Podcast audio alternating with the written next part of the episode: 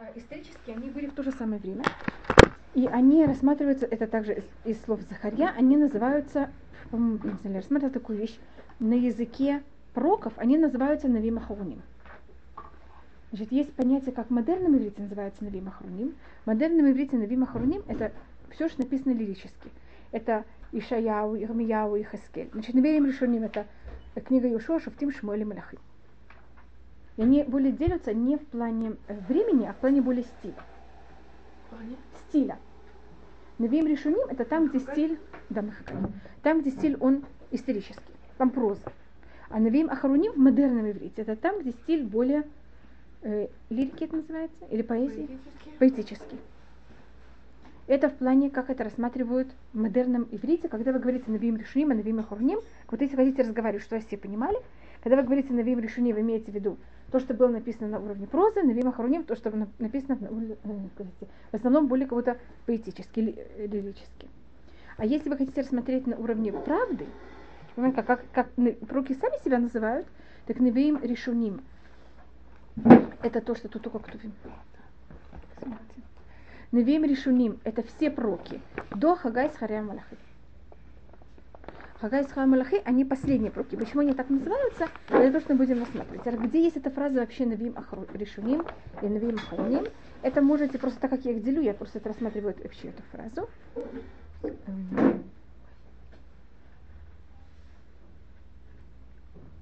Посмотрите в 480 странице. Книга Сахарья, первая глава. Кто тут будет книгу?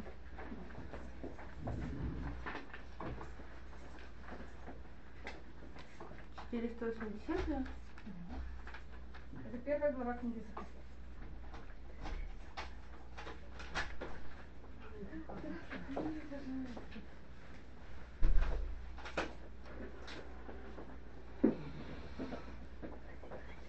Это первая глава книги Захарья. Так как я их вижу всех трех как вместе, я также пользуюсь этой терминологией с помощью книги Захарья. И сейчас я объясню, что такое Наби Маховни.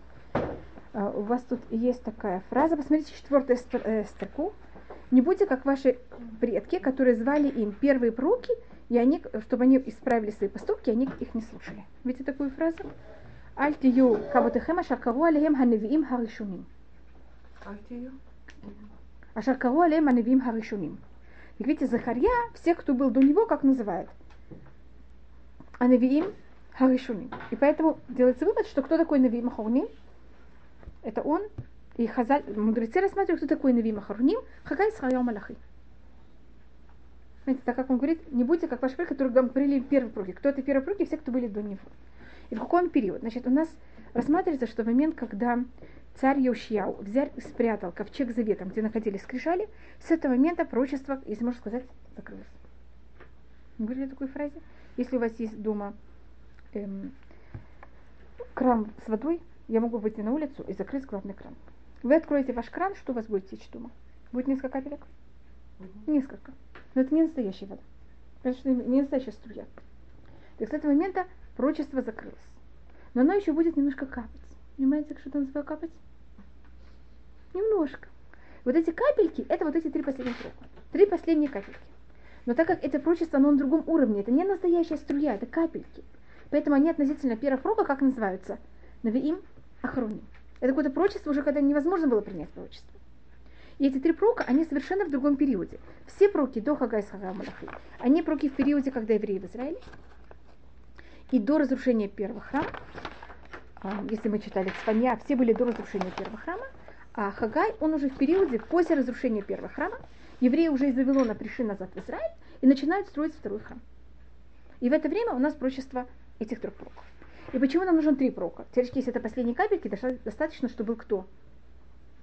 Одна капелька, так же? Зачем три целые капельки? Так рассматривается, потому что надо было три вещи. Первым делом надо было, что когда они пришли э, обратно в Израиль, им нужно было то место знать точно, где поставить жертвенник. Одна из вещей, из-за чего в наше время не строится храм, это потому что мы не знаем точно, где поставить жертвенник.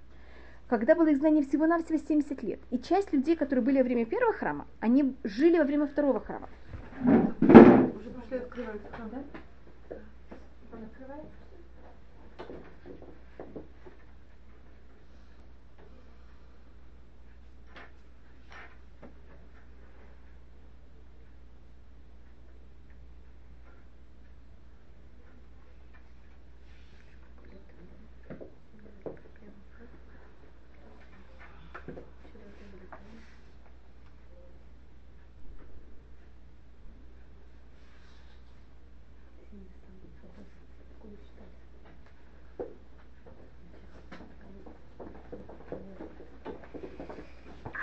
И а, надо было пророка для того, чтобы взять и сказать точное место храма. Теперь будет, если будет построен жертвенник, один миллиметр не на том месте, это идолопоклонство. Надо эту открыть. Я просто закрыла это.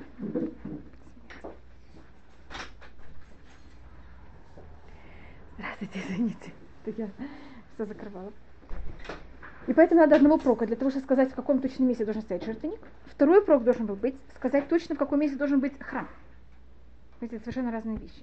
А третий прок должен, надо было его для того, чтобы он сказал, что во время, когда начали построить, еще не закончилось построение храма, но уже построили основу храма, и есть жертвенник, можно приносить на жертвенники без того, что храм построен. Может, три как то разные функции. Да. Это как будто, понимаете, каждый, как да, точно. Третий прок называется малахи. Видите как? Поэтому каждый э, прок имеет свою личную функцию. Поэтому это три разные функции, поэтому у нас есть три разных прока. Да, каждая была своя. И одно из понятий, которое только я рассматриваю, это у них вот это их даже их не имя, оно это символизирует. Скажем, Ишаяу, его главная цель была говорить о э, избавлении. Это слово Ешуа. Теперь он говорит, между прочим, и о грехах, и наказании, но это как-то, но вся тема это для того, чтобы дойти до избавления. Знаете, как у каждого какого-то прока есть своя поэнта, или как можно сказать, своя, своя особость, с которой вот он это, э, и мы, можем это видеть, можно это видеть в его имени. Это рассматривает э, Бхайцадик. Он когда рассматривает, он говорит о том, что у каждого прока есть своя особая вещь. И мы это можем видеть в связи с его именем. Так это только, в общем, эти три пророка, что это такое. И сейчас мне тоже немножко хотела рассмотреть. Для этого я привела также к Тувим, потом мы возвратимся к этому. Понять, в каком периоде это все происходит, что тут происходит. Так если мы рассмотрим первый посук в книге Хайкай, э, я рассматриваю только первый посук, и тогда для того, чтобы объяснить, что и когда это происходит, мне надо будет открыть к и все это разъяснить, что и когда исторически это происходит. Пишнат читаем Дахьява Шамилих. И это было во втором году у царя Дарья. На русском он называется Дарья. Дарьявыш, по-моему в шестом месяце, знаете, какой шестой месяц? Это месяц Илюль. Эм, первый день месяца Илюля было слова Всевышнего Хагай Рока и Зубавелю сын Шальтиэля, который был пахат Юда, который был паша или как министр над Иудеей, были Ушуа бен Цадак, главный куген, им, им сказали так, возьмите и начните строить храм. Это я как говорю своими словами, а потом мы рассмотрим, что и как это. Сейчас для того, чтобы понять, кто эти личности, что тут происходит, я вхожу и просматриваю кто же. Понимаете, что я делаю? Для того, посмотреть исторический период, когда это все происходит. Для этого, пожалуйста, откройте книгу Ктувим, которую я попросила привести. Книги Эзра. Э, первая глава книги Эзра, это у вас 241 страница. И что у нас происходит? Евреи находились, может быть, так как мы перед э, Пурим, я тут рассмотрю немножко, что это и как это происходило с Пурим также. А, было пророчество Ирмияу, что евреи будут... Было пророчество от пророка Ирмияу, хотите, я могу показать где-то в Ирмияу, что евреи, э, что Вавилон будет властить над всем миром 70 лет. И было другое пророчество, что когда закончится развалином Иерусалима 70 лет, Иерусалим будет построен. Разница между этими двумя датами 18 лет. Вы можете объясню, как это происходит. Значит, Вавилон, когда он стал эм, державой, так это можно назвать, когда Вавилон стал державой, а, он не сразу захватил Израиль. Он сначала, значит, он взял и захватил тогда царям, даже не захватил, он имел гегемонию, так это называется, какое-то влияние очень сильное на Израиль. И тогда он берет и заставляет иудею выдать ему четырех мальчиков, часть также сосудов храма. Он забирает это Вавилон, такое символич, символическое изгнание, что я ваш царь, я ваш властитель. И он забирает этих мальчиков, и я, я читал, что то же самое делали русские всяким эм, в кавказских всяких эм, княжеств. Значит, брали э, детей э, самых высокопоставленных э, вельмож и также царя. И эти дети, они были заложники. Если царь, страна восстает, понимаете, что дети находятся в руках другого властителя. И добавочно они воспитываются абсолютно в каком стиле? Понимаете, в стиле или русском, там, или в, этом, в этот момент вавилонском. Потом, когда они станут взрослые, их возвращают в эту страну, и они автоматически куда тянут, что им знакомо, куда, понимаете, как это? С кем им удобнее более иметь дело, это кого-то с тем страной, где они воспитывались. И то же самое делает Набухаднецар. Я еще не хотите, может быть, я должна была показать э, до, я тут показываю после. Это можете рассмотреть в первой главе книги Даниэль. Написано даже в книге царей, только я не вхожу в книги царей. Это можете просмотреть. Первый, это 213 строка, 213 страница. В третьем году царства Егоякима, царя Иудеи, пришел на выходные царца Вавилона и поставил на, на Иерусалим осаду. И тогда дал Всевышний Иоакима, царя Иудею, в руки Вавилона, и немножко сосуд храма, и он их всех привел в страну Шинар, это Вавилон. И тогда они также взяли, это четвертый э, посук, взяли всяких мальчиков. Видите вот мальчиков? И они тут не едят ни кошерную пищу, у них там всякие проблемы. Это было самое начало изгнания. И это в третий год царя Йоакима. Йоаким царь... Извините, я снова... Не-не, на секунду, я снова закрыла. Мир Перах, извините, это моя вина, что я закрыла дверь. Пожалуйста, можете э, передать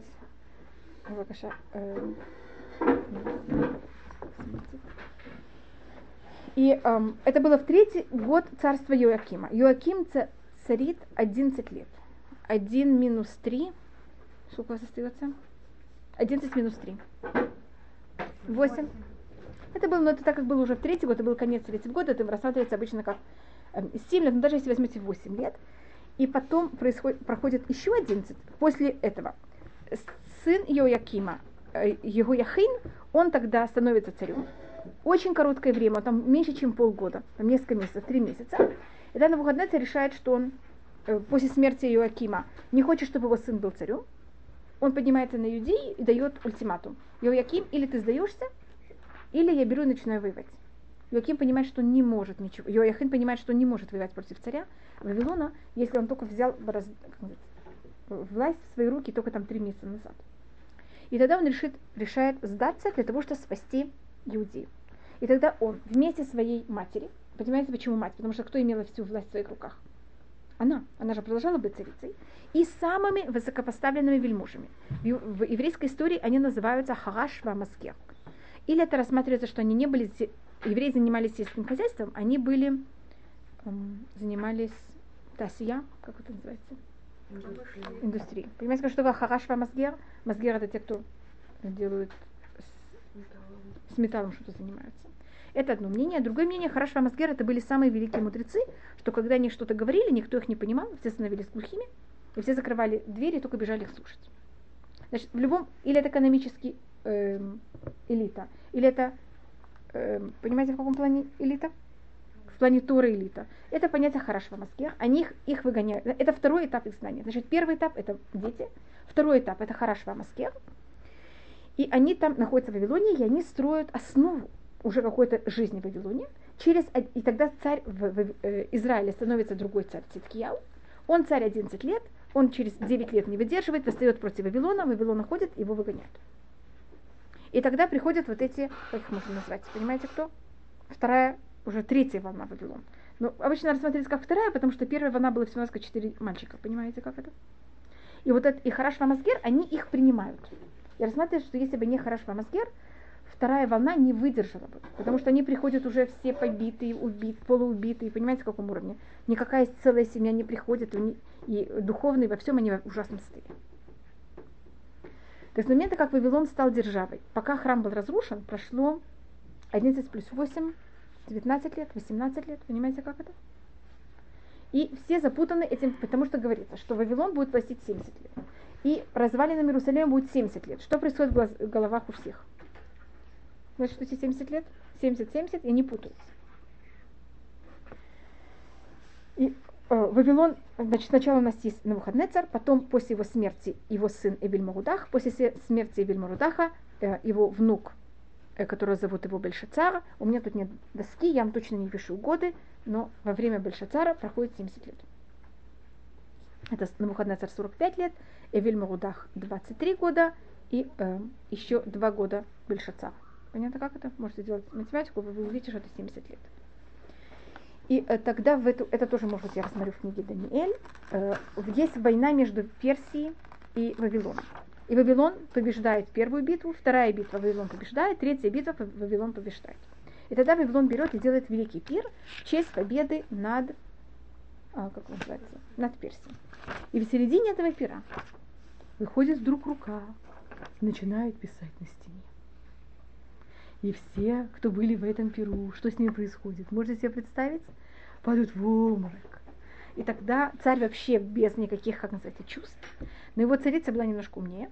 И она говорит, ты знаешь, когда ты был такой Даниэль, у, у твоего дедушки, такой умный, у него все спрашивали, он все знал, может, может быть, мы его тоже позовем? Его зовут, и он там все это объясняет.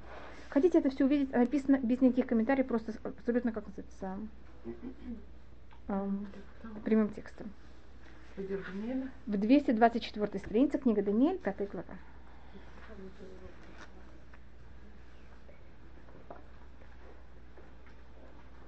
Я, может быть, объясню, почему тут говорится, что он тут говорится также прямым текстом, что он попросил на этот пир взять и принести сосуды, э, которые были в храме. И почему он это попросил в этом пиру? Так как как раз в этот день исполняются 70 лет Вавилонской державы. И он все время дрожал, что, потому что, как говорил, что Вавилон будет продержаться 70 лет. Продержалось 70 лет, война с Персией происходит, и, конечно, все дрожат, что вот сейчас все это закончится. И вот он победил Персию. Говорит, все, понимаете, как это? Мы проскочили. Сейчас уже мы ничего не боимся, вытаскиваем храмовые сосуды, понимаете, как это? Ирмияу говорит, что будет 70 лет, а уже прошло. И мы начинаем из них пить. Пить. А. И тогда выходит эта рука. Вы прочитали это на русском, пожалуйста, пятая, строка, пятая страница. Царь Бельшацар. Тут все говорится на арамейском, поэтому я даже не пробую вам читать это. Видите, 224 страница, пятая глава книги Даниэль, с пятой главы до, э, пятая глава с первой до, скажем, там, не знаю, седьмой строки.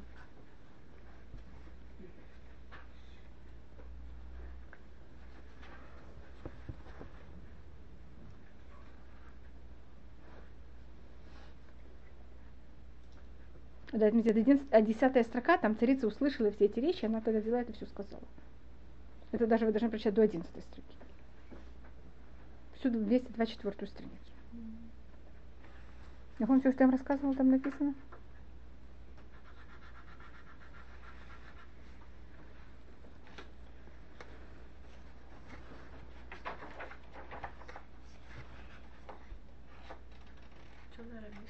Что? А это рассматривается, что это более низкий уровень. У нас в Туре есть два слова на арамейском, даже если нет, три. В пророках есть один целый посук на арамейском, а в Ктуве есть целые главы на арамейском. Это уже как то иврит это же святой язык, это как будто вот уже слова не имеют такое значение, а имеют значение более только смысл. Когда это арамейский, понимаете, как это? Он же не имеет такую же святость, как на иврите. Что-то между. Так это все прочитали, тогда приходит Даниэль рассказывает, что точно такое. И за счет этого, э, что персы возьмут и победят, и в эту же ночь Набуходнецар, э, Большацар убит. Целый рассказ, как он убит. И Кир, он победил Вавилон и стал царем. И Кир, а тут я должна немножко.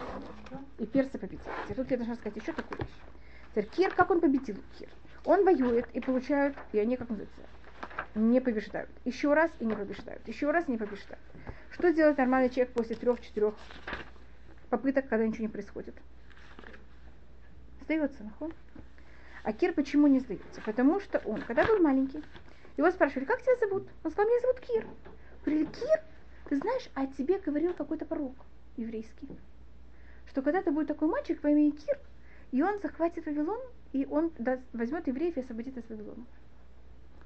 Это, вы знаете, что библиокритики, книгу, которую они больше всего не могут терпеть, это Ишая. Потому что Ишая это книга, в которой библиокритики. Значит, слышали такую вещь? Может быть, лучше, очень хорошо, что вы это не слышали. Вот, извините, я тогда даже ничего не буду рассказывать. Так можете рассмотреть, это в книге Ишаяу, это, это, это в книге Проков, 282 страница. А, вот, вы, вы поверьте, говорит Пульщук, если она прочитает. Это 45 глава, первая строка. Пожалуйста, можете прочитать. Коамарашем лемшихоли корыш. Так сказал Всевышний своему помазанному Киру. Можете вслух прочитать на русском, пожалуйста?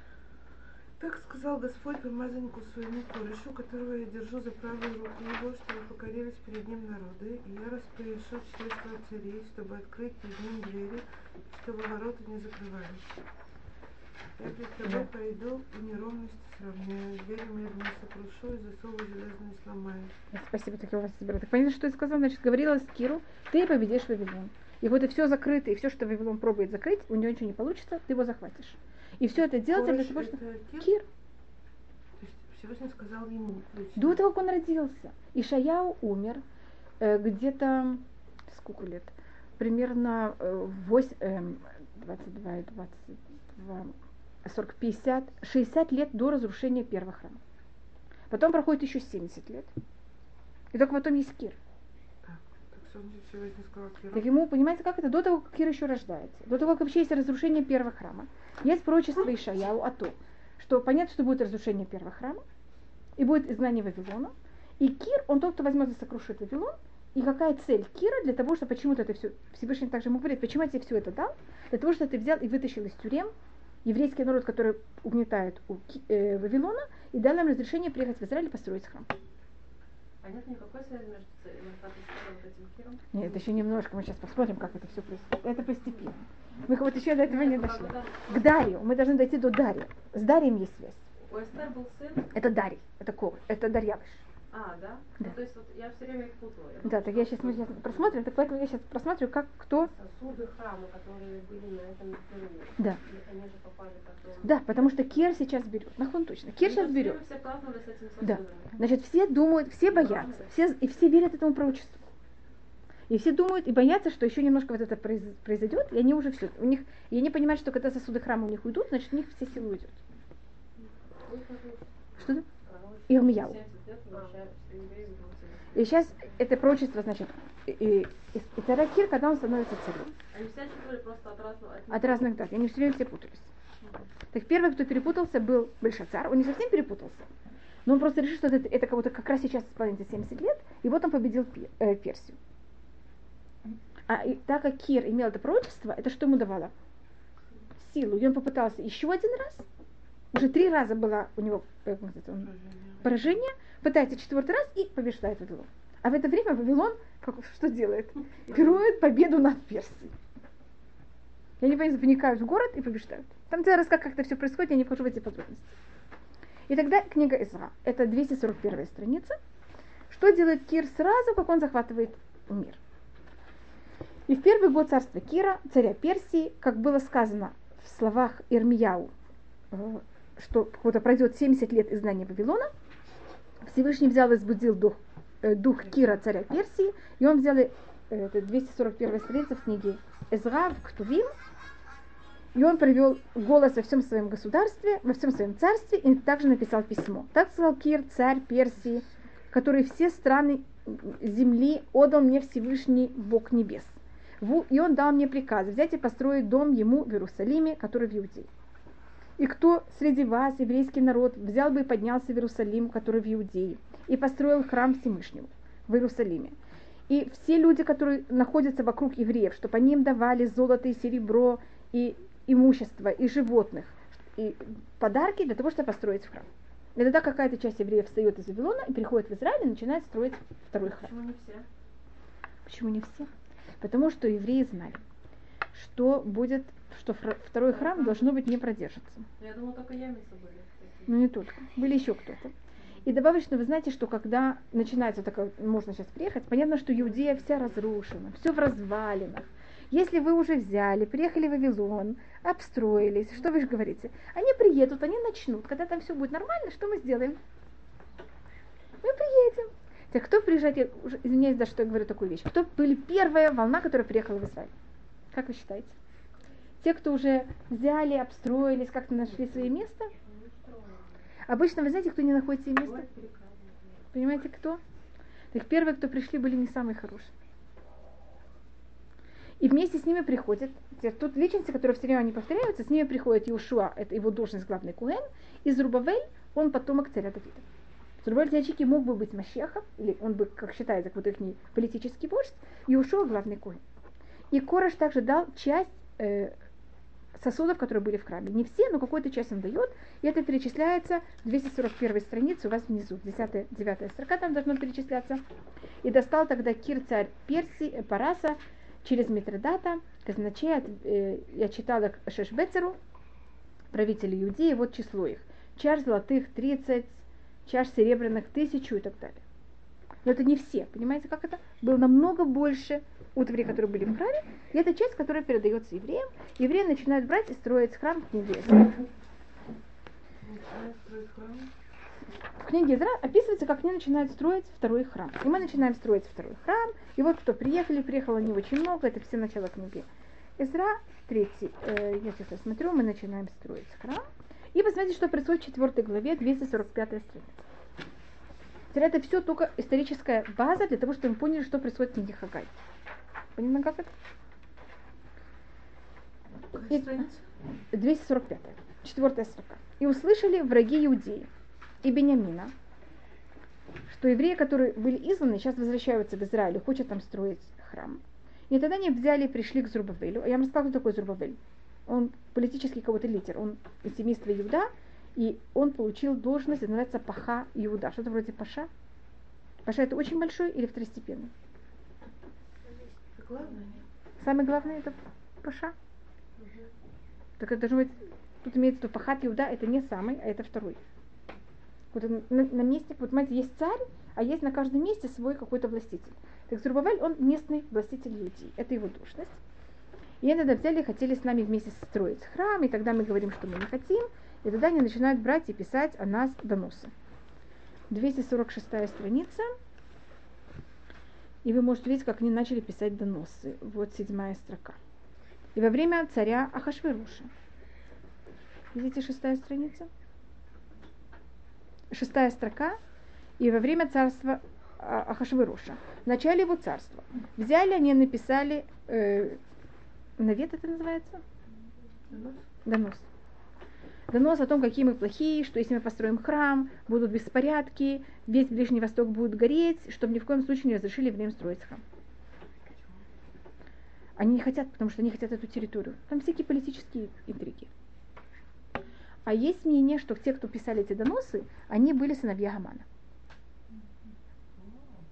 И у нас рассматривается, что вот начало второго храма, это э, рассматривается как до этого антисемитизм он не был письменный, а тут у нас начинается письменный антисемитизм.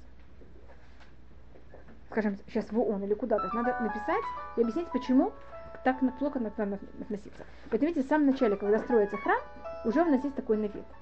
И тогда говорит Ахашвирош, прекращайте строить храм. И вот мы находимся сейчас в Магилат.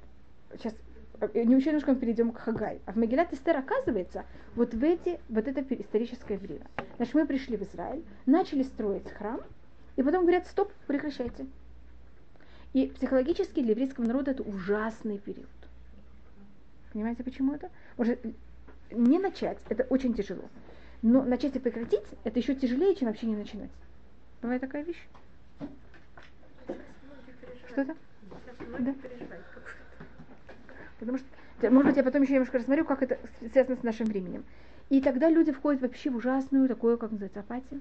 Что вообще, вот у нас, было, у нас была возможность строить храм, мы кого-то не сделали как надо, не все не приехали в Израиль, мы повели себя неправильно, Всевышний нам дал возможность, не, понимаете, как это? Все, до А они свидания. сами не отчитывали вот эти 70 лет? То есть все вокруг них отчитывали? И они тоже отчитывали. И они все путаются. Хотите, я вам покажу это в книге Эзра- Даниэль. Он тоже говорит, что он запутался. Книга Даниэль, 9, г- 9 глава, первый посыл. Это как сейчас, да? Что все, как Да. все говорят, что не знает, как Да, да. А тогда, видите, говорится, деви- девяно- э, 70 лет, такая простая вещь. 70 лет, только вопрос, с какой стороны это считать. Да, это, извините, это 9 глава, вторая строка. Я сказала первая, я очень извиняюсь, это вторая. И книга Даниэль, 233 страница. Просто вы рассмотрите, что это э, никто не может понять, когда, тогда же Даниэль говорит сам о себе, что я, пока я понял в книгах, я понял, когда это будет. И в первый год э, царства Дарьявыша, сына Хашвероша, который был из Медии, А, секундочку, ну как бы, вообще, ну, сказано же, что нельзя это высчитывать, да? То есть то, что тогда... он высчитывает, это называется Навуа, на самом деле, так, да? Но Даниэль, он, он считается пророком. Ну, то есть это, это он, в принципе, как бы Да. дал пророчество, то есть не то, что он высчитывал, да, потому что это нельзя высчитывать, просто он получил пророчество, и Да. которое он сообщает. Да. Так, а зачем же они, ну, ну зачем он, если он как бы если имеется в виду, что как бы, короче говоря, зачем он это пишет, если это Лоли Майса, да? У нас же есть типа такое... Здравствуйте. Нет, пожалуйста. Для чего это? для- Мы еще немножко посмотрим, почему это масса, масса. как бы это как не стоит такой, чтобы все знали, ну, потому что вот она, сов Даниэль, типа, иди, сиди, бери ручку и читай. А, Даниэль это делает самый, как хотите, Даниэль, начиная с 9 главы до конца, говорит там точные даты о всем, что вы хотите. Хотите знать, когда? да, но, но их нельзя засчитывать. Так, Он, он- он говорит там, типа, ну, как бы, но это нельзя же, как Да. то есть ты читаешь это для общего развития, но это же нельзя высчитывать. Нахон. Это считается, что типаху ханша махашвекитин. Это вот ни к чему не приводит, и вот трата времени, и Да. также приводит к тому, что у нас психологически, понимаете, какая-то есть какая-то... а Для того, чтобы когда это произойдет, мы видели, что все идет по плану. было, да. Понимаете, как что это Да, план. много даже говорили, что те, кто высчитывали и говорили, то высоко это плохие годы, да, обычно. То есть всякие символики, что эти, эти годы. Ну, так как понятно, что происходит в книге, эм, когда происходит Мегилат Эстер. Так Мегилат Эстер происходит, значит, Кир дал нам разрешение строить храм, мы строим храм, Кир потом прекращается, умирает, после него начинается Ахашвирош, там есть целый вопрос, был там еще Дарий первый или не был Дарий первый, я не вхожу в какие-то тонкости исторические. Потом у нас Ахашвирош, и во время Ахашвироша что происходит? Ничего не строится. Хаман и его вся вот это семейство, понимаете, чем занимаются? Накладывают на это вет. Евреи в это время вообще уже психологически пол- полностью, понимаете, в каком состоянии? А Хашвирош тоже, он же боится в какой-то мере запретить построение храма, потому что он боится этим потом, что ему придется за это платить, что Всевышний его накажет. Поэтому он делает всякие расчеты и показывает, поэтому он ждет три года первых своего царства, и он ждет, эм, Всевышний его накажет или нет, накажет или нет. Проходит три года, ничего не происходит. Что он говорит? И он делает тогда пир, и в этот пир что он берет? Снова утвари храма и говорит, все, ничего не будет больше никогда. Вот видите, я прекратил построение храма. Прошло три года, ничего мне не, мне не заплатил ничем. Понимаете, как-то, как вы сказали, пронесло. И как вы знаете, евреи участвовали в этом пиру. Это понятно исторически, что у нас происходит в это время.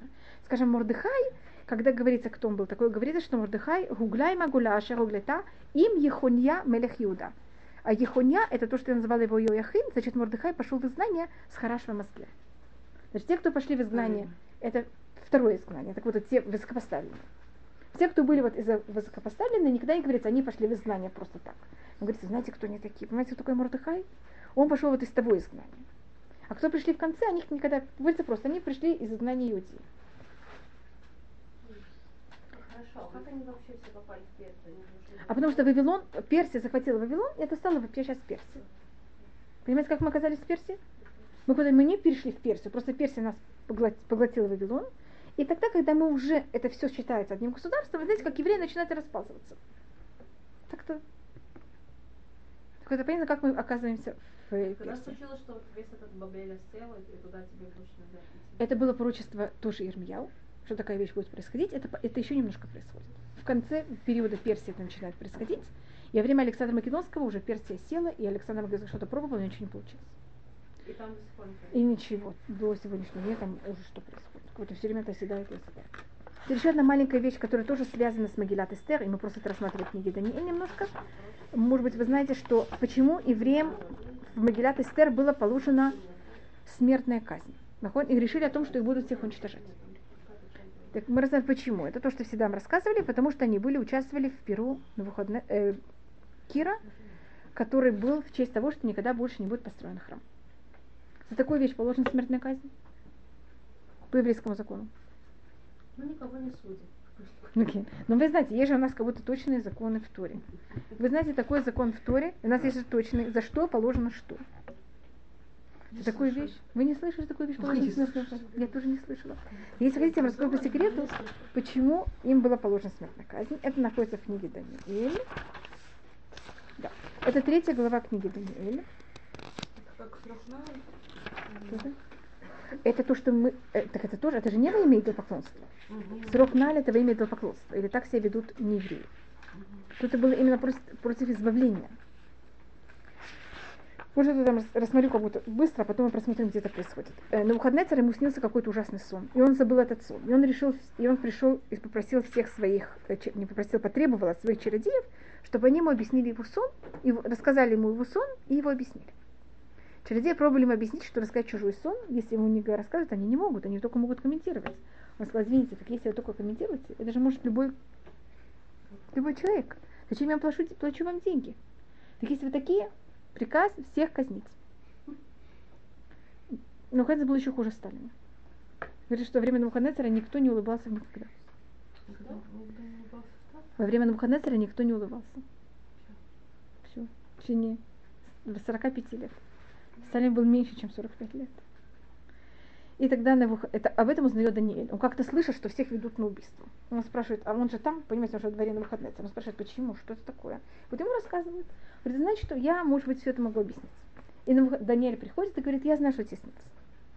Тебе снилось такое чучело, которое голова у него была из золота, руки из серебра, тело из меди, ноги из э, железа, пальцы половина из железа, поло- половина из э, глины. И подходит не маленький камешек, и все это разваливается. И вы знаете, это символика всех изгнаний, которые только будут. Голова из золота – это символика Вавилона. Ему на Бухаднецеру говорится, что будет Вавилон, потом Персия и Мидия, потом Греция, потом Рим, который поделится на две части, Византия и Грец, и, Западный и Восточный Рим, а потом развалится на пальчики, что это христиане мусульмане. Навуходоносору это не очень нравится, потому что Навуходоносор хочет, чтобы кто был власть царем с первого момента до последнего, как вы понимаете, он сам. Тогда он дает приказ, чтобы сделали такое чучело, которое ему уже снилось, только все из золота. Понимаете, почему все из золота? Это символ того, что Вавилон будет царить все время. И что весь мир поклонился этому золоту. И тогда это будет, понимаете, какая печать? Весь мир соглашается, что Вавилон будет властить всегда. И тогда он это объявляет, это все написано в книге Даниэль. И как вы знаете, три мальчика, Мишель, Ханя, Вазарья, не поклоняются этому А идолу. там что-то, там что-то как бы от Коэна Гадоля там голову. Да, ему отдали циц внутрь рта, там целые вещи, что там было. Вот эта шапка от Коэна Гадоля. Не, не, не шапку, считается циц, это то, что А, было, да, вот вот эту это корону, что засунули ему в рот, и рот. он за счет этого там чуть не двигался и что-то говорил даже. А, да. Там было какие-то там всякие такие. Просто потому что они ему вставили это в рот? Да. Там как-то они пользовались какой-то святостью вот для этого. И так вот и по преданию Мишель Ханя Вазира не поклоняются, их кидают в огонь. Вы знаете этот весь рассказ? А все евреи по секрету. Вы понимаете, что они сделали? Мы не будем это рассказывать вслух. Но говорит Митраш, так как они поклонялись, а за идолопоклонство что положено? Смертная казнь. Но так они поклонялись не по-настоящему. Они же поклонялись только потому что от страха. Поэтому решение уничтожения еврейского народа тоже было только как будто бы. Понимаете, как они сделали как будто бы. Тоже решили их уничтожение как будто бы. И это, вот это за счет того, что они поклонялись этому идолу, над ними висела приказ уничтожения. И он как будто не сваливался на них, пока они не взяли, не пошли на эту трапезу. Да, но если человек делает вещь из онес, онес это значит, потому что на него давят. Так нахон, что он не сделал кидуша шем. Но так как это давление, мы не можем других людей наказывать и за вещь, которую они сделали. это. Что это? Что они тут поклонялись? Да, это устный предание, но тут мы видим, что все поклоняются. Тут не подчеркнуто, что евреи поклонялись, но написано, что все поклоняются. Вы читаете книги Даниэль, тут написано, нахон, если вы читали, тут просто это все описывается. И, но если человек сделал это потому, что под давлением, мы не можем как люди его убить. Это только Всевышний может его наказать. Так, понятно, что тут за что чего в книге э, Магилат Эстер это все происходит. И понятно, какой исторический период у нас в книге Магилат Эстер. После Ахашвароша. Ахашварош заканчивает свою власть, он власт- властит над всем миром, как вы знаете, 14 лет. После него его сын Дарий становится царем. И книга Хагай начинает второй год царства. Теперь Понятно, почему это все так рассказываю? Да, по, по одному мнению это сын Эстер.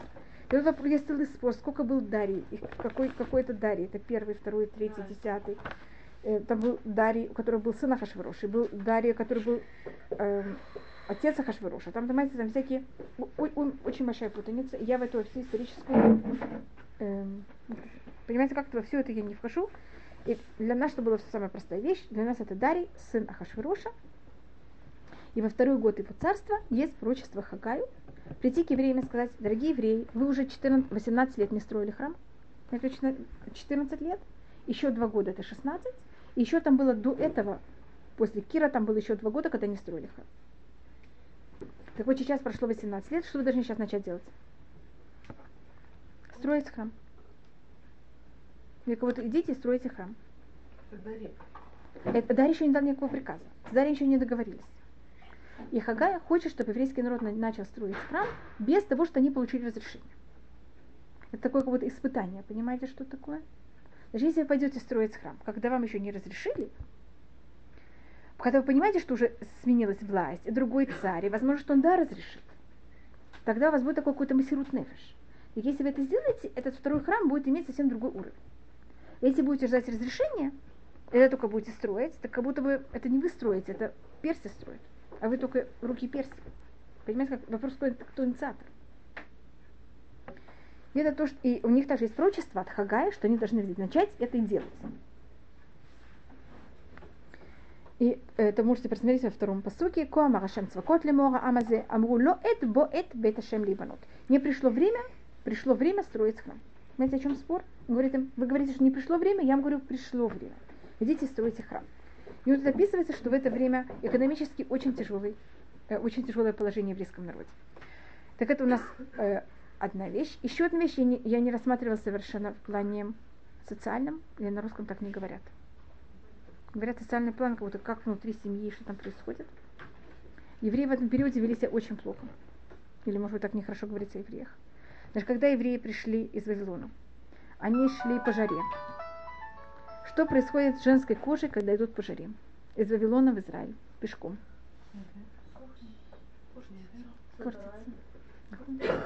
Да при том, они же живут в ужасных условиях.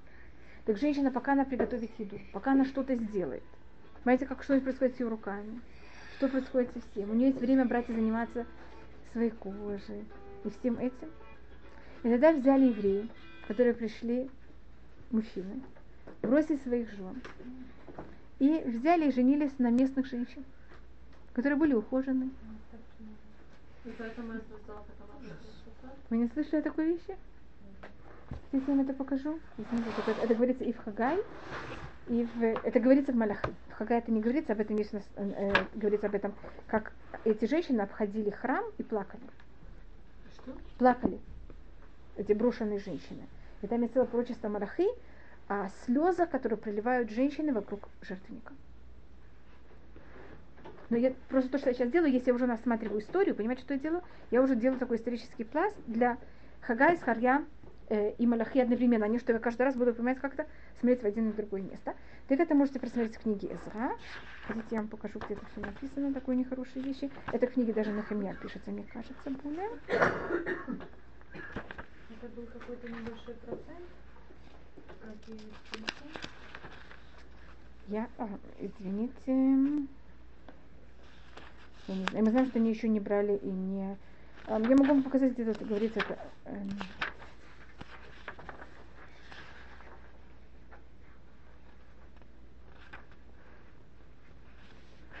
это говорится про шаббат.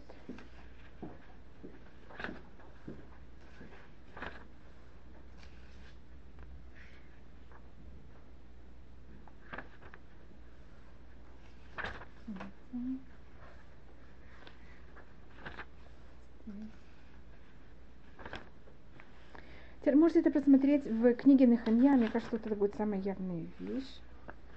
Я просто, это говорится не, не в одном месте. Понимаете, как это говорится в многих местах? Я просто хочу выбрать какое-то одно место, где это будет эм, самое явное. 282 страница. Это в книге Ктувим. 23 строка. Это последняя глава в Нехемия, 13 глава, 23 строка. 200. Страница 282, самый низ.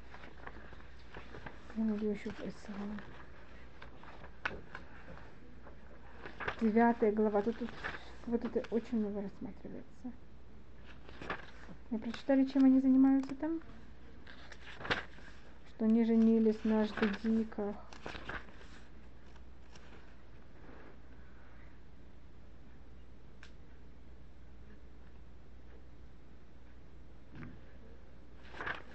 Прочитали, что такое, что они сделали?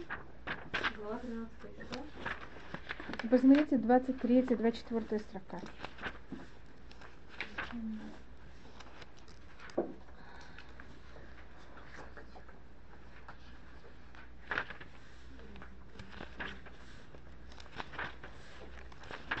Субботу нарушали, да? Да, э, э, э, шаббата. Потом после шаббата там рассматривается. Угу. Видите, как они там женились на всяких аждудейках? Аждода, Мон, Моав. Да. А Точно что? это, это филистимляне. Но, а, а почему это посвящено, ну, как бы, а где написано, что это то, что они были неухоженные? А это устное предание. И тогда Изра, один из таканот, а, таканат, Иуд- э, у нас есть предание, что Изра взял и сделал 10 таканот, и одна из таканот это, что в любом месте, где есть евреи, должны приходить эм, рухлим, я не знаю, как называется рухлим, и продавать эм, всякие мази. Шмули? Абарики,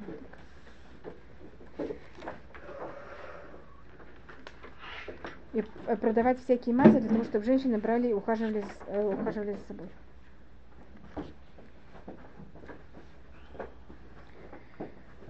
Э, и это повторяется не только в одном месте, просто тут такое, как называется, все, все это написано так много, очень много об этих женщинах. Это рассматривается в книге Изра, в книге Нахимия, как можно сказать, в разных местах, потому что кого-то, каждый туда приходит, это происходит, и они их заставляют выгнать, и потом они снова их берут, и потом э, родственники этих жен заставляют евреев взять их назад, там, там целый, понимаете, какая это проблема?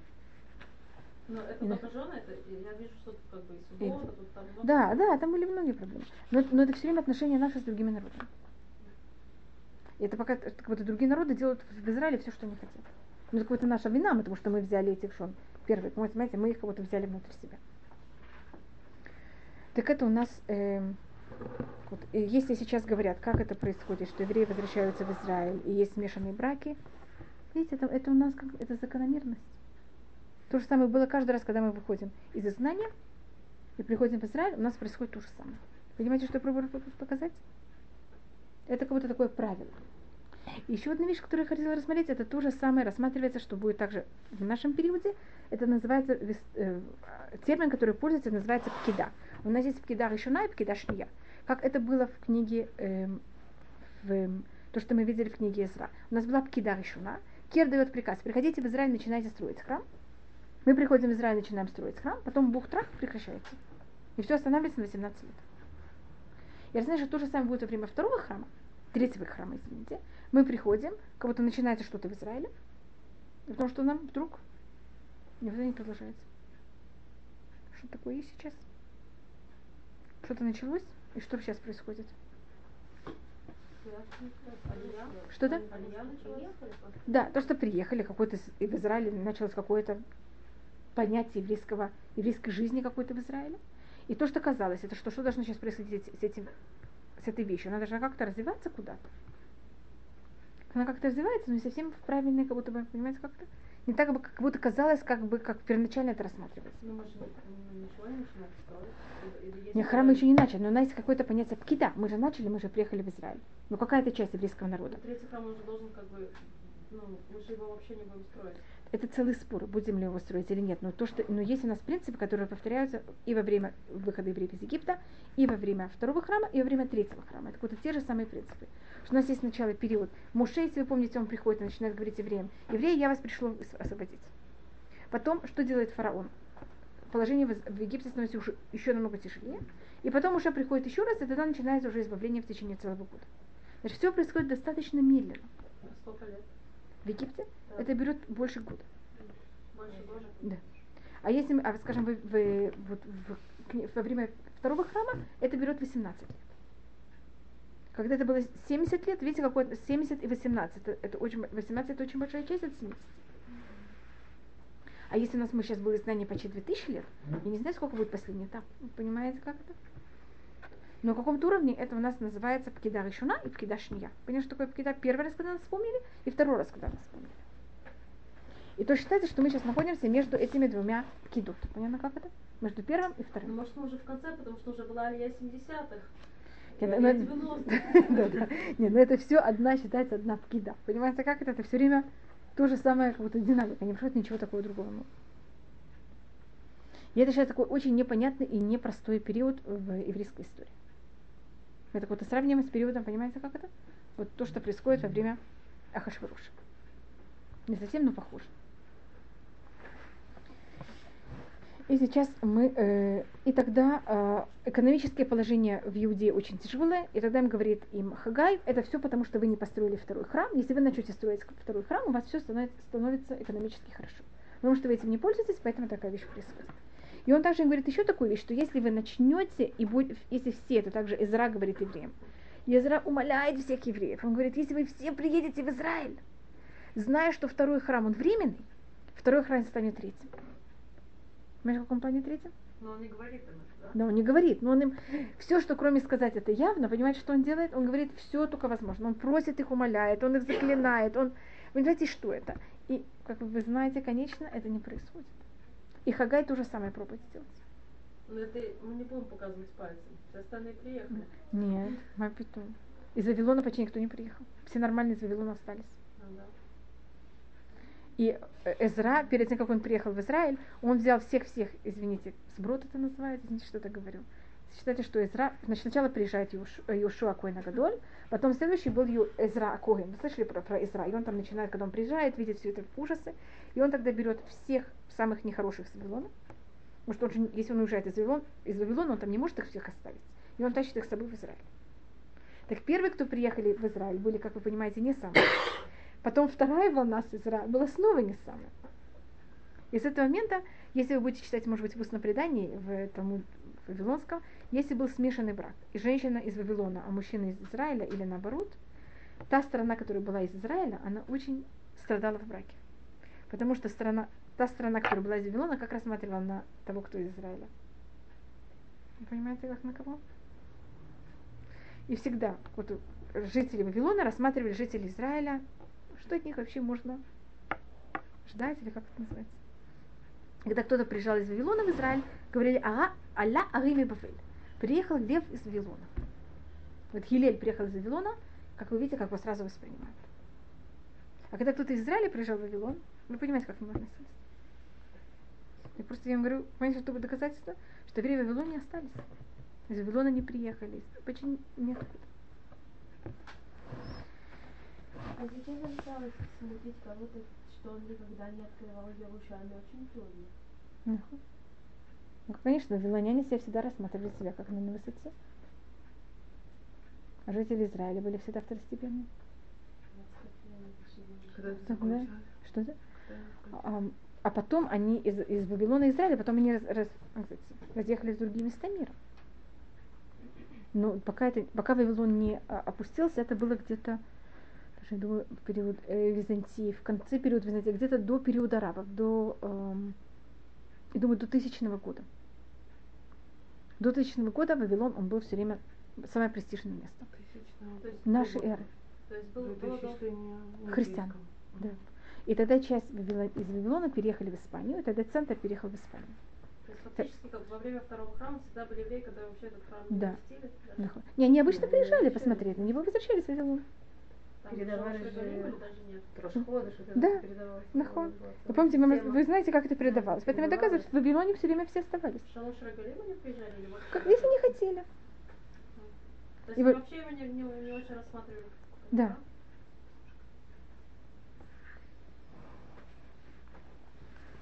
И, это, и тогда рассматривается, как они начали брать и строить второй храм. И то, что они видят этот второй храм как вообще ничего, посмотрите это во второй главе, что к второму храму относились вообще как... Значит, это не мои слова, а то вы еще решите, что я, как называется, плохо так разговариваю, хасвакали, да? Посмотрите вторую главу, э, третий? Где? Даниэль. Извините, Хагай. Мы уже в Хагай. Хагай это две- 478 страница. Я уже перехожу в Хагай, я рассматриваю уже са- самого Хагая. 400. А, 78. Это пророки. Вторая глава книга Хагай. Третья строка. Кто из вас, из тех, кто остался, который видел первый храм в его уважении первом? И то, что вы сейчас видите. Вторая? Глава, третья строка. Кто из вас, кто остался и видел первый храм, его великим уважением?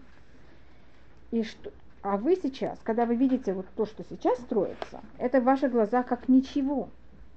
Как говорится, тут у вас такая фраза. Каайн бейнихем. Но там же были Был деревянный, несим, да? То есть там Что было там? меньше, но Деревянный. там. Не, не, он был каменный тоже, но они рассматривали ну, как ничего относительно первых храмов. Сейчас, если вы рассматриваете не Стим, так одну секунду я это вам Там покажу. было меньше, но они все равно Так пять вещей не было во время второго храма. Вы знаете, как я знаю, что их было пять? Посмотрите в первую главу, в восьмой посук. Теперь вы знаете право писания, как на иврите правильно писать? Как на иврите правильно писать слова? Ну, вы знаете немножко. Так вы смотрите восьмую строку. Так сказал Всевышний, возьмите, посмотрите на ваши поступки, э, зайдите на гору, возьмите деревья и начинайте строить этот дом. Почему это говорит сначала деревья? Вы знаете, что сначала делается каркас из дерева, а потом на каркасе добавляются камни. И я буду хотеть вас, и я буду уважать, э, я буду, буду и этот дом будет как-то уважительный в моих глазах. Я перевожу недословно, примерно. Вехабда, как надо писать правильно? Алеф, хав, бет, вехабда. Что должно быть в конце? Хей. Если видите, тут вехабда без гея. И знаете, почему тут без гея? Что Всевышний будет уважать второй храм, но будут не хватать пять вещей. И пять вещей это пророчество. Это Роха Кодыш. Это Арон. Знаете, что скрижали? эм, ковчег Завета не было во время второго храма, он был спрятан под, э, под храмовой горой. Не было Угойм Ветумим, у главного Куэна у него были эти 12 камней, но ими невозможно было пользоваться. Это как компьютер, который отключен. Вам нужно для, как называется, Мебель. мебели. Ну, это мисрат. В мисраде должно быть, или авдиль, или фафи авдалот. В мисраде должен быть компьютер. Но он отключен. Поэтому было 12 камней, все там было написано, но они не могли светиться. и Невозможно было им пользоваться. Это связано с пророчеством. Да, конечно. И не было время Тумим. И э, там Арон и Капорот, это все связано с... э, и огонь, который горел, не было святости, не было шхина, считается время второго храма. И на жертвеннике э, сошел огонь с небес во время Соломона, и он находился на, на жертвеннике в форме льва. Во время второго храма, это тоже одно из унижений, он был в форме собаки. Так понимаете, что относительно льва, собака это явно неуважение. И половина вещей тоже не было, нахон? Вот этого храмовых посуды. и- Нет, это было. Потом евреи сделали какие- какие-то вещи они получили от первого храма, какие-то вещи они взяли, восстановили сделали свои. И что-то там Это, нет, это все было, это все, что не было, это э, в ковчеге завета. Маны, или да, огонь сошел. А Но он был в форме собаки. И эта форма собаки, это, это уже был намек на то, что точно так же, как лев. Это параллелен Вавилону. Вавилон был, его символика был лев, поэтому это был, а, и он разрушил, как будто лев разрушил льва. А вы знаете, кто разрушит второй храм? Рим. А у Рима есть такая сказка, что кто их кормил? Ромус в Романус. Львица их кормила. Э, волчица их кормила. Волчица же собака. Там есть целые символики, почему это так и как это. Но это явно, собака это неуважительная вещь, понимаете, как это? Это не лев. Поэтому эти пять вещей, которые не хватали во время второго храма. То, что вы рассмотрели, это Цинценет Хаман и свиток Тур, это все было в Арон. Понимаете, как И это? оно все сейчас. И нет, в Арон, мы считаем, у нас есть предание, что все находится под храмовой горой. Аман. Тоже вместе. Это все находилось все в ковчеге. А что же они тогда, что же вытекание будет? В Ватикане находится часть э, одежды главного Кугена и часть утвари храма, которые были снаружи, если их еще не разнесли. По преданию циц находится у них. С первого храма. Со второго. Со второго. С первого нет. Со второго и а, одна из и порохот. Знаешь, что такое порохот? Занавес, который делил между первым и вторым. Между святая святых и святым считается тоже, она находится в, э, в Ватикане. Она была в Ватикане, она была в Риме. Вопрос, варвары это забрали и уничтожили, или это осталось, и Ватикан это хранит. Ватикан только нам ничего не согласен рассматривать, показывать. И вы знаете, что во время второго храма внутренняя комната храма была абсолютно пустой. Там просто ничего не было. Там же должен был бы стоять ковчег завета, там ничего не было, потому что не было ковчег завета. Делал э? Он приходил и просто это ставил все на пол. И окроплял пол. Понимаете, как это? Его сп- его спрятали. Его спрятал. И вот спрятал Йошияу еще несколько лет, где-то эм, 40 лет, там, 20 с чем-то лет, до разрушения первого храма. Не, не потеряли. Его, Его специально. не, не восстановили, потому что знали, что еще раз это будет. Кого-то зачем восстанавливать нас 400 лет, 420 лет, а потом прятать еще раз. а? Что А, так надо же скрижали. Скрижаль не- новый невозможно сделать? Без. Не, ну это, это такая пустая, пустая, как сказать, шкатулка. А почему не было шхина? Как не было шхина? Так говорится. Это говорится в Гимаре. Там перечисляются все вещи, которых не было. Не было шкины, мама. Да, так говорится. Там священники, я знаю, все время брали. Да, одна. Но, но, но это, это, потому, не покупали. но, там не было там облака, там есть всякие понятия, которые были во время первого храма. Значит, и это одна из разниц, из-за чего. Во время первого храма, когда человек приходил в храм, у него не было потом вопросов, есть Всевышний, нет Всевышний. Это как-то было однозначно, человек просто это чувствовал. А во время второго храма это начинается период э, рациональности. И уже люди, которые входили в храм, это не все время было у них уверено, что есть Всевышний. Хорошо, а в чем же тогда вообще был смысл? Если по определению в этом не да, вместо две шхины. Там не Да. было шхины. Так, значит, она была, но не на, на таком уровне, как это было в первом храме. И просто думаю некоторые вопросы, которые он тут рассматривает. И тут он им говорит, если эм, это можно посмотреть в четвертом, пятой, шестой строке, что Ишай, э, говорит им Хагай, если возьмете, построите второй храм как надо, тогда кого-то Всевышний еще немножко возьмет и сделает вот кого-то Мельхамед Гогу Магог и все, все это. И тогда кого-то второй будет третий. Но это, конечно, э, проблема. А, Теперь христиане, как вы знаете, очень э, не любили то, что мы верим, что есть третий храм. И они говорили всегда, что второй это последний. Слышали такую вещь? Что-то? Потому что одно из э, основ христианской веры это что Всевышний нас выкинул, а взял их. Скажем, для христиан, когда израильское государство оказалось государством, католической церкви это просто все, как называется, все ее святые писания. Понимаете, что с ними произошло? Они разрушились. Поэтому Ватикан только сейчас, после того, как Израилю 60 лет, он с нами сделал э, дипломатические отношения. Что для него это просто было э, переступить через э, полностью аннулировать многих своих вещей, они там несколько вещей должны были даже выкинуть и изменить. А, евреям казалось, что э, у них нет золота, у них нет какой-то драгоценности. Тут есть посук очень известный. Леа кесав, леа зав, ну машем цвакот. Мне серебро и мне золото, э, это говорит Всевышний. И девятый посук. Гадоли е квода байта, за ахарон мин аршон амар э, Ашем цвакот. В макома за этен шалом ну Ашем цвакот. Велик будет э, уважение этого дома последнего от первого, сказал Всевышний. Тут есть у нас последний и первый. Так первый это понятно, какой. А последний это второй или третий? Понимаете, какой вопрос? Говорится, последний этот. Когда мы говорим последний, это обычно предпоследний или последний? Так, об этом, понимаете, что христиане говорили на базе посука, посуков Хагай? Что что Хагай говорит, что этот храм второй, он был последний.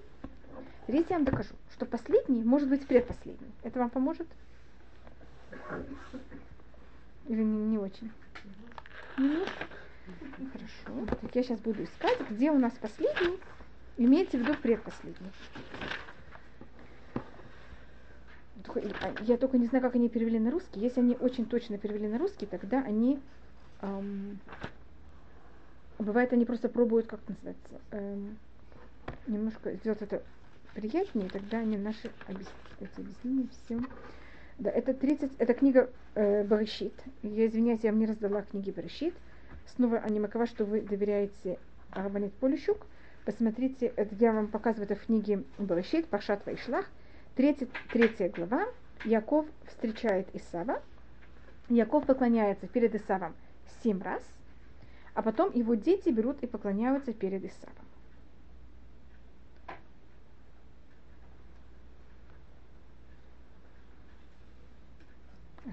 Да. Я только сначала смотрю, как он взял, и в каком порядке он их поставил. Посмотрите второй, второй посук. 33 глава, второй посук. И Яков, когда он встречает Исава, он берет и расставляет свою семью. И он ставит первых, он приходит сам. Потом следующих после себя он ставит наложниц с их детьми. Второй посук. У вас есть? וישם את השפחות ואת ילדיהן הראשונה, ואת לאה ואת ילדיה, Поставил рабыню детей их впереди, а Лею детей ее позади, а Рахель и Иосифа последними. ой, что они сделали с моим всем объяснением? А вы знаете, хотите, как, вы знаете, как написано на русском, на иврите? וישם את השפחות ואת ילדיהן הראשונה, ואת לאה ואת ילדיה אחרונים, ואת יוסף ואת רחל אחרונים. Понимаете, что тут происходит? У вас есть такая вещь на иврите? Нет, тут сказано позади. На, иври- на русском, а на А. иврите? Потому что они поняли, да. на иври... Да, они когда переводили, им было тяжело перевести последние-последние два раза, а то это будет кого-то противоестественно. Ну, А на иврите написано последние-последние. ну, И отсюда я вам доказываю, что когда тут говорится, что второй храм, он будет, что этот храм последний, что у нас на иврите можно сказать последний на предпоследний. Как Леа и ее дети называются последние, хотя Рахель и Йосеф были еще более последние. Смотри, я помогла этим немножко. Хотите еще более? Эти на хумаш я покажу туда. Но я вижу, что все на русский мы не будем смотреть больше. Дети этим очень пользуются. Что да? Дети этим очень пользуются. Видите, откуда они это взяли. Спектакль на иврите совершенно спокойно. Э, Говорится, когда Всевышний дал Муше знаки, взять и показать это, то, что я сейчас говорю, по-моему, это говорит Хатам Суфер. Это такая очень известная вещь. И он ему дает знаки, которые он должен взять и прийти и сделать это в Египте. И он ему говорит, что какие он ему дает знаки. Он ему дает сначала знак с, вы помните, с рукой и с э, палкой, которая превращается в змею. Посмотрите. Я просто прочитаю на иврите, и вы это увидите, как это. Просто я на русском языке уже как будто не, не играю с переводом. И тогда Всевышний говорит Муше, э, э, Вайомер, Муше говорит, они мне не будут верить. Тогда Всевышний ему говорит, Вайомер ашлихеу арца, возьми твою палку, кинь ее на пол. Ваяшлих эрца, ваиля нахаш, ваянас мифанав Муше. Вайомер Ашем Муше, шлят эртха, возьми их, схвати за это для того, чтобы они взяли тебе и верили. Вайомар Ашем леод, хавей атха бехикеха, вевей адо бехико, вейца вине адо мацурат кашалик. Вайомар Ашем ятха лехикеха, и вы помните что. Вая им ло ямину леха, вело ишмуху, ликол аот харишон, веймину ликол аот, что сейчас написано? Хахарон. Видите, это были два знака, первый и последний. Сейчас что я должна доказать? Сейчас будет еще один, который будет какой называться? Еще раз последний. Вая им ло ямину гам лиште отота эле, вело ишму ликулеха, ולקחת מימי היאור ושבת היבשה והיה מים אשר תיקח מן האור ולא דם ביבשת. Были уже два, и один же был последний. Но говорится еще третий. Понятно, как? Понятно, что я пробую доказать сейчас? Четвертого уже нет. Что не четвертого уже нету. Это всегда третий, Барух Хашем, нет четвертого не может быть. И потом говорится, «Вая адам лахем леот алабатим». Помните такую вещь? И будет вам кровь, знак на домах. Там это имеется в то время жертвы в Песах, что брали кровь и мазали на э, косяках. И Хатам Суфер рассматривает, что то, что тут же говорится, а третий э, знак, который был дан Муше, это был, что взяли воду, он начал ее лить, и она стала кровь. И она же называется последний после последнего. Понимаете, как это говорится, был первый, был последний, и потом он. И вот эта кровь, она будет знак аля батим. Батим имеется в виду на храм. Так как когда говорится последний храм, это имеется в виду предпоследний. Это Я слишком сложно? Поняла. Какая группа? Извините, я вас запутала. Значит, какая, что христиане, надо, я просто объясню, почему это. Получается, на вашем свет, потому что следует, это, когда они все выходили, это то, что они сделали последним, правильно? Они же вмазывали косяки, и все, ушли. Нахуй, пусть, так как говорится, последний, последний. Да, не, ну рассматривай, что вот эта кровь, которая говорится Моисею, как второй, третий знак, она же в Торе называется не третий, она называется после последних. Будет у тебя два знака с палкой, которая превратилась в змею, и рука, которую ты засовываешь и выс- высовываешь. И эта рука, она будет, это последний знак. И если тебе не поверят в обе эти знака, ни в первый, ни в последний, я тебе дам тогда третий знак. Ну, Так, не- так не говорят. Какая рука? Муж засунул руку, и она стала э, Парализована. цара. А, да, что- Так это говорится от האחרון. והיה אם לא האמינו לכל הראשון, ויאמינו לכל האחרון, אות האחרון.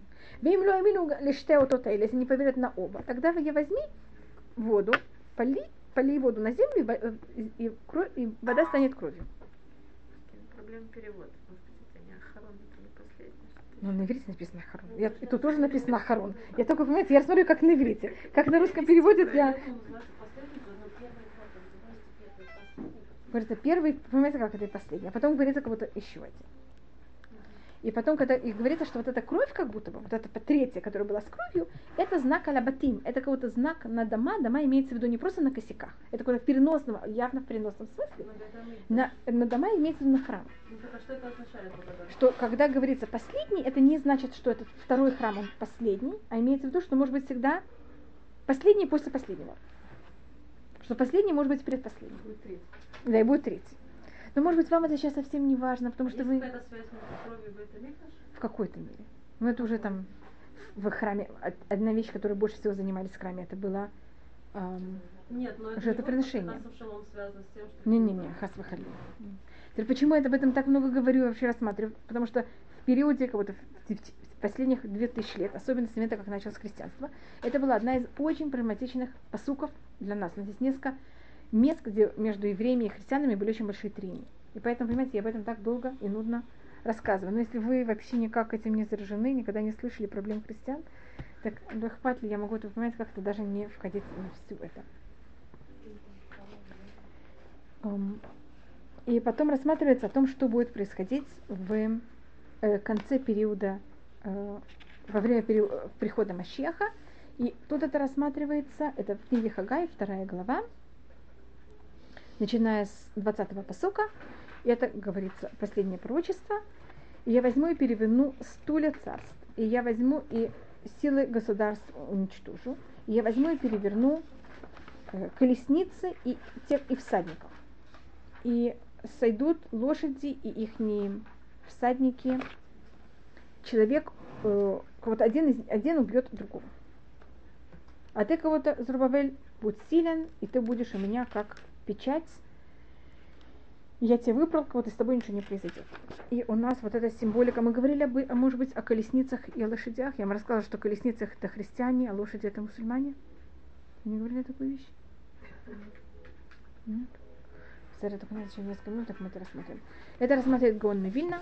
Он рассматривает то, что... э,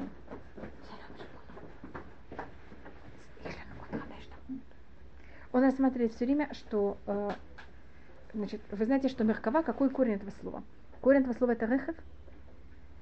Буквы рехев, если я вам рассказывала, скажите мне, что я не хочу просто так себе повторять.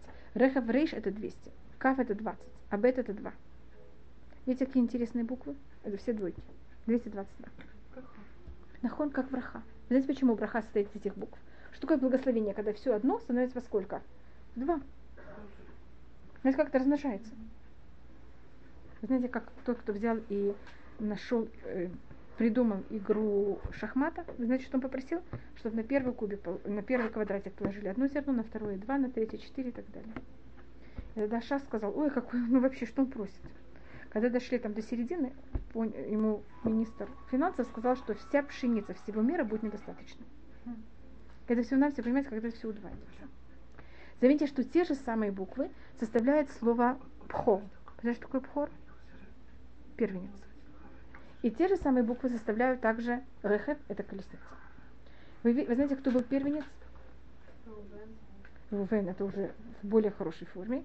А кто был первый первенец, который все время было вот это трение между кто будет первенец, а кто нет, это был Исав. Когда он продал первенство, он потерял благословение. Видите, что Рехат и Браха, Эбхор и Браха, видите, что те же самые буквы. Э, Но если вы заметите, Пхор это эти же три буквы, но они по порядку алфавита. Нахон, Бет, потом Кав, потом Рейш. А Рехев точно противоположно. Сначала Рейш, потом Кав, потом Бет.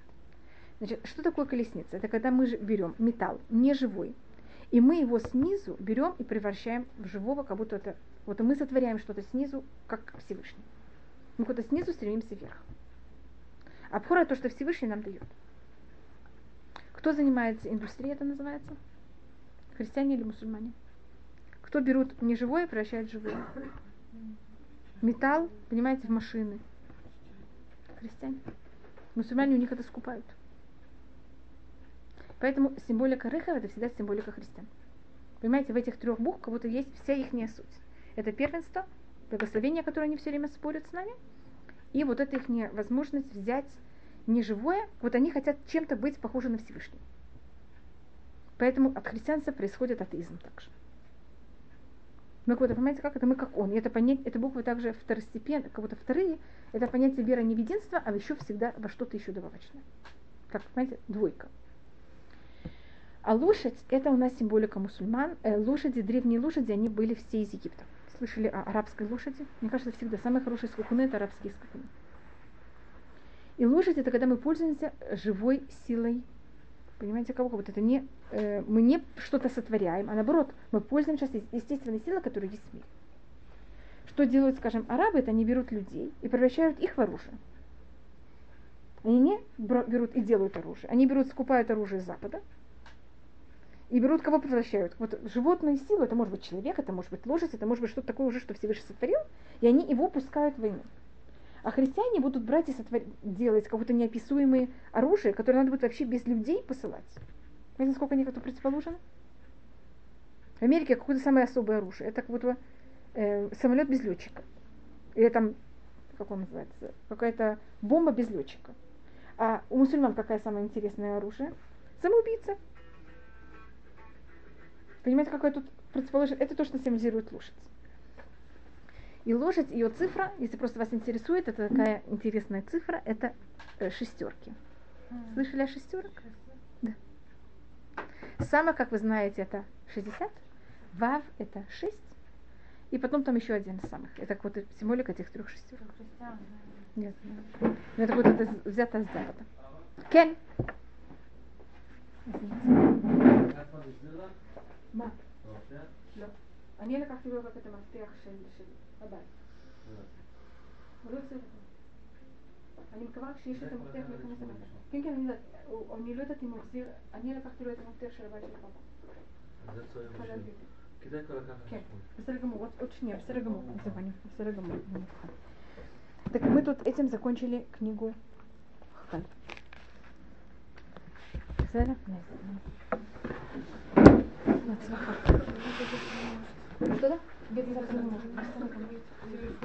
Да.